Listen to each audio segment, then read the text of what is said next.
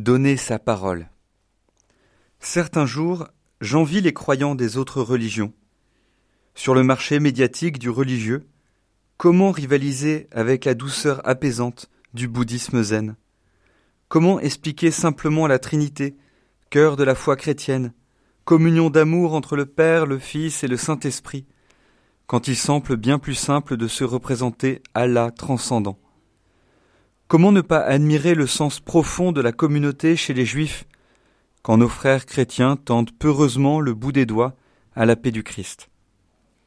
Pour bon nombre de nos contemporains, le christianisme apparaît comme une vieillerie comme cette armoire normande familiale, certes bien charpentée, mais infiniment moins pratique et tendance que l'armoire suédoise vite montée et peu encombrante.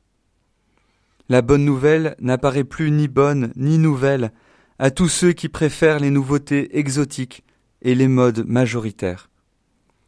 Ce que vous vénérez sans connaître, voici ce que moi je viens vous annoncer. Cette parole de Paul nous encourage. La foi naît de la prédication, de la parole. La prédication n'est pas l'art de convaincre, mais d'adresser à tous la parole. Donner la parole à tous pour que d'autres prennent la parole. Donner sa parole, c'est-à-dire promettre à d'autres ce qui nous a été promis par le Christ. Amen, Amen, je vous le dis, il a la vie éternelle, celui qui croit. Plus de honte, plus d'envie, plus de peur. Les chrétiens sont héritiers d'un trésor magnifique.